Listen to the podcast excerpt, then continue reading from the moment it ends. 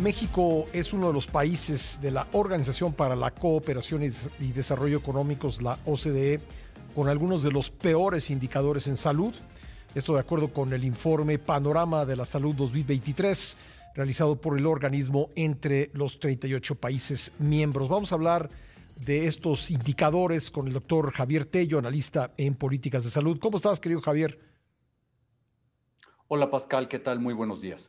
Bueno, pues eh, entiendo que tú has revisado con cuidado este, eh, este informe, Panorama de la Salud 2023 de la OCDE, de la OCDE. Eh, ¿Qué es lo que te encontraste que vale la pena destacar?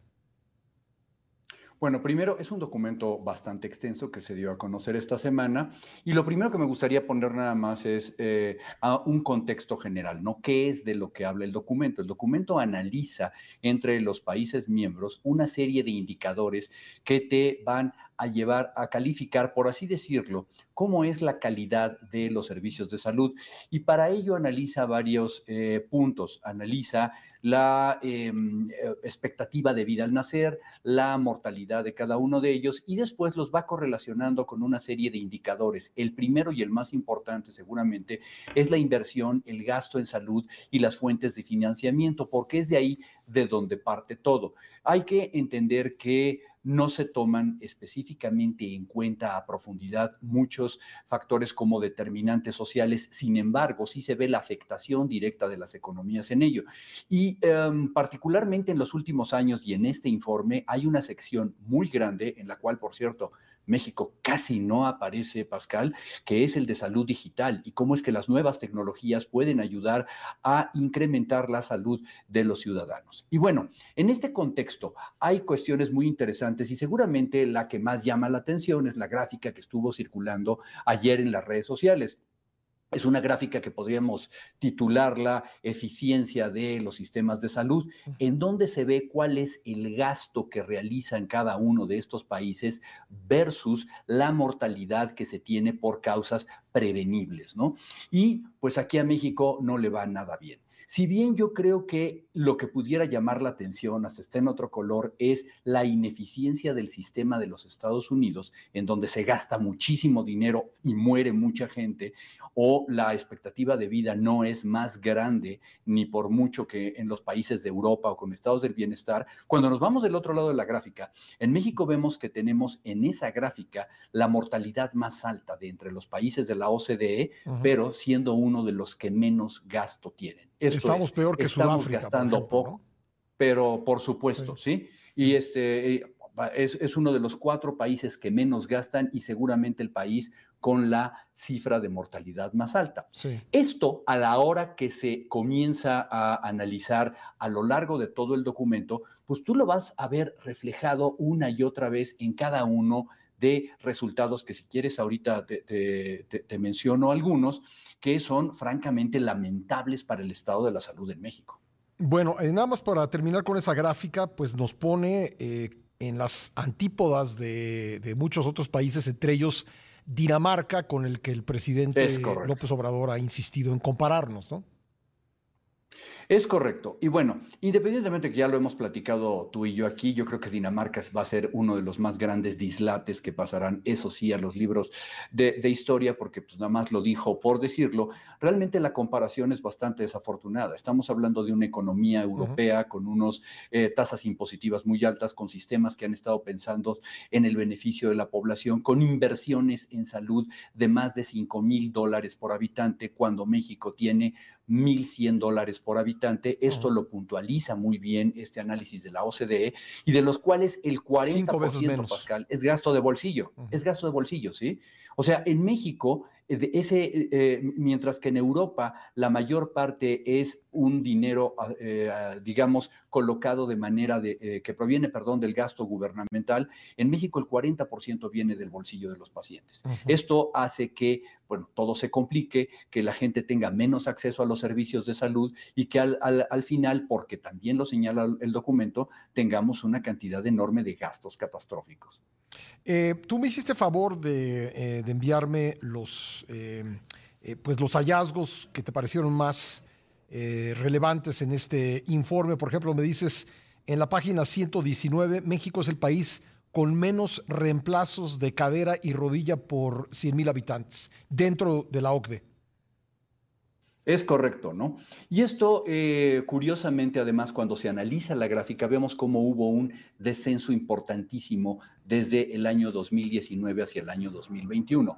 Atención, aquí nos van a decir que estábamos en pandemia, etcétera. Solamente decir una cosa, el documento prevé precisamente los efectos de la pandemia. ¿Y qué crees que es, Pascal? Que la pandemia le afectó a todos los países por igual. Pues Entonces, pues esto no puede ser, eh, esto no puede ser un motivo. no, no vivíamos Exactamente, ¿no? Y hay quienes mantuvieron eh, vaya, unas, unas tasas de reemplazos de rodilla y de cadera muy grandes como Suiza, por ejemplo. Y en México estamos ni siquiera llegando al 10% de lo que se hace ahí.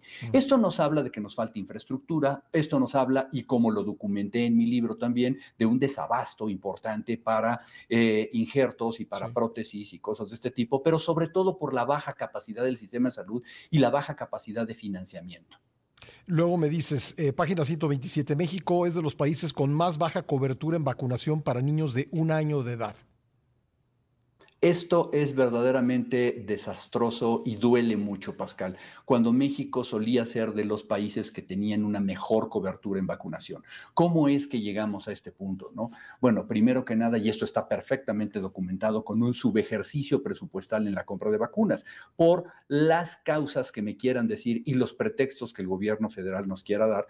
Bueno, hemos alcanzado hoy eh, tasas que no, no, no llegan al setenta y tantos por ciento, que están muy por debajo de las de la Organización Mundial de la Salud y muy por debajo de la media de los países de la OCDE. Y te digo, duele doblemente cuando nosotros, yo tengo una gráfica que luego presento en mis conferencias, de eh, un análisis de 1980 al año 2003, que fue realizada por Julio Frank y Octavio Gómez Dantes, en donde se ve la, eh, cómo estábamos salvando vidas infantiles, cómo había disminuido la mortalidad con los programas de vacunación tan eficaces que llegamos a tener en México.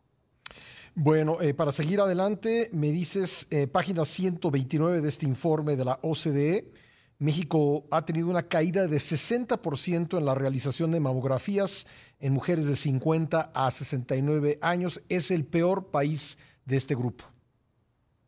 Es brutal lo que se ve en esta gráfica, porque son dos cosas. Uno, estamos prácticamente hasta la derecha como el país que está realizando menos cantidad de mamografías, pero el descenso, el descenso, eh, eh, el descenso que hay de años anteriores al año 2021, lo que nos dice simplemente es que prácticamente en términos reales, y soy muy responsable con mis palabras, se perdió el acceso que tenían las mujeres para programas preventivos de cáncer de mama, ¿sí? Solamente por ponerte un ejemplo, eh, este año el gobierno de la Ciudad de México, la Secretaría de Salud de la Ciudad de México dio un número, perdóname que no lo recuerde en este momento, de mastografías que estaban llevando a cabo y que eh, representaban todo el servicio de salud del gobierno de, la Ciudad de México, estaba realizando eh, aproximadamente la tercera parte de las mastografías que una organización privada como FUCAM realiza anualmente. Entonces, tenemos por un lado una organización que hay que recordar, por cierto, que eh, eh, recibía fondos del Seguro Popular para atender a las mujeres y que ahora se perdieron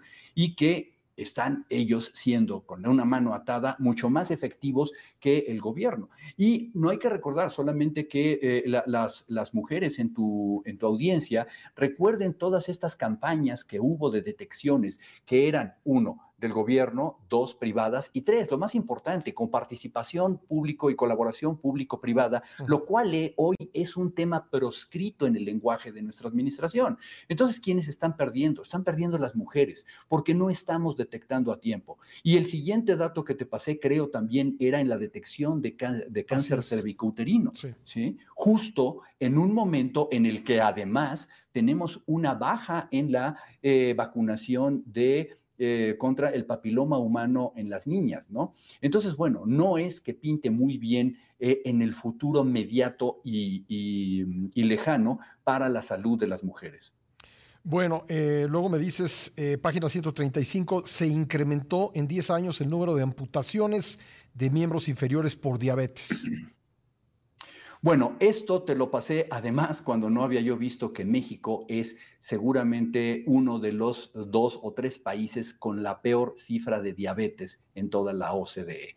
Esto, el hecho de que tengamos una cifra tan alta de amputación de miembros inferiores, nos está hablando de la eh, vaya, de, una de las complicaciones más importantes, que es la neuropatía diabética y cómo al final la, la, la microangiopatía hace que eh, terminen estos pacientes amputados. No hay datos, no existen sobre la retinopatía diabética, por ejemplo, o el efecto que tienen las condiciones cardiovasculares. Sin embargo, más adelante te pasé también una cifra del alto número de muertes por infarto que se tienen en México. Pero hablando específicamente... Eh, la mayor mortalidad a 30 días postinfarto al miocardio, la mayor mortalidad entre los países de la OCDE.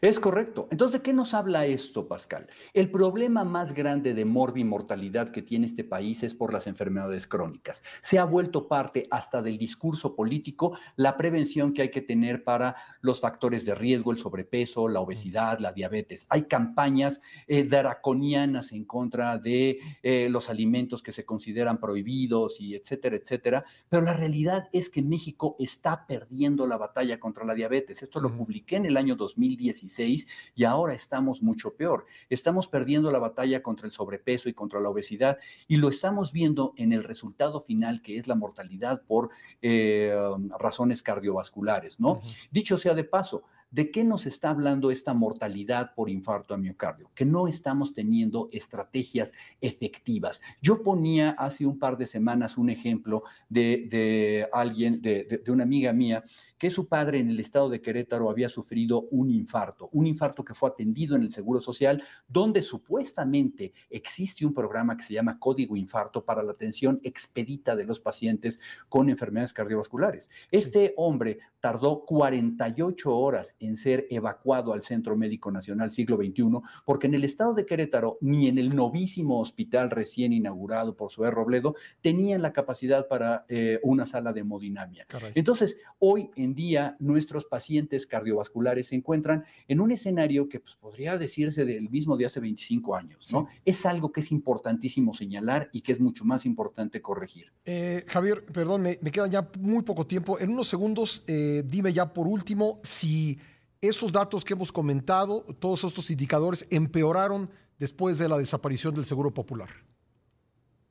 Yo creo que podríamos relacionarlos eh, cronológicamente así. Hay que ser muy responsable y bueno, evidentemente no tenemos algo que lo marque, pero cuando tú analizas precisamente las gráficas, sobre todo muchas de ellas están comparando los resultados 2019 versus 2021, eh, e, es muy claro, ¿no? Que no, e, e, es innegable que ahí ocurrió algo. En este periodo ocurrió algo en el cual descendió la esperanza de vida de los mexicanos, aumentó la mortalidad por causas no, no, eh, que, debieron haber sido prevenibles, disminuyó la vacunación infantil, nuestros pacientes y nuestras mujeres empezaron a quedarse sin un abordaje para el diagnóstico de los cánceres que les afectan a ellos, ¿sí? Todo en ese lapso. Pues Javier, muy, muy interesante, eh, digo, eh, preocupante, pero muy interesante poder platicar esto contigo. Te agradezco mucho. Te mando un abrazo y estoy a tus órdenes. Otro para ti, Javier, doctor Javier Tello, analista en políticas de salud.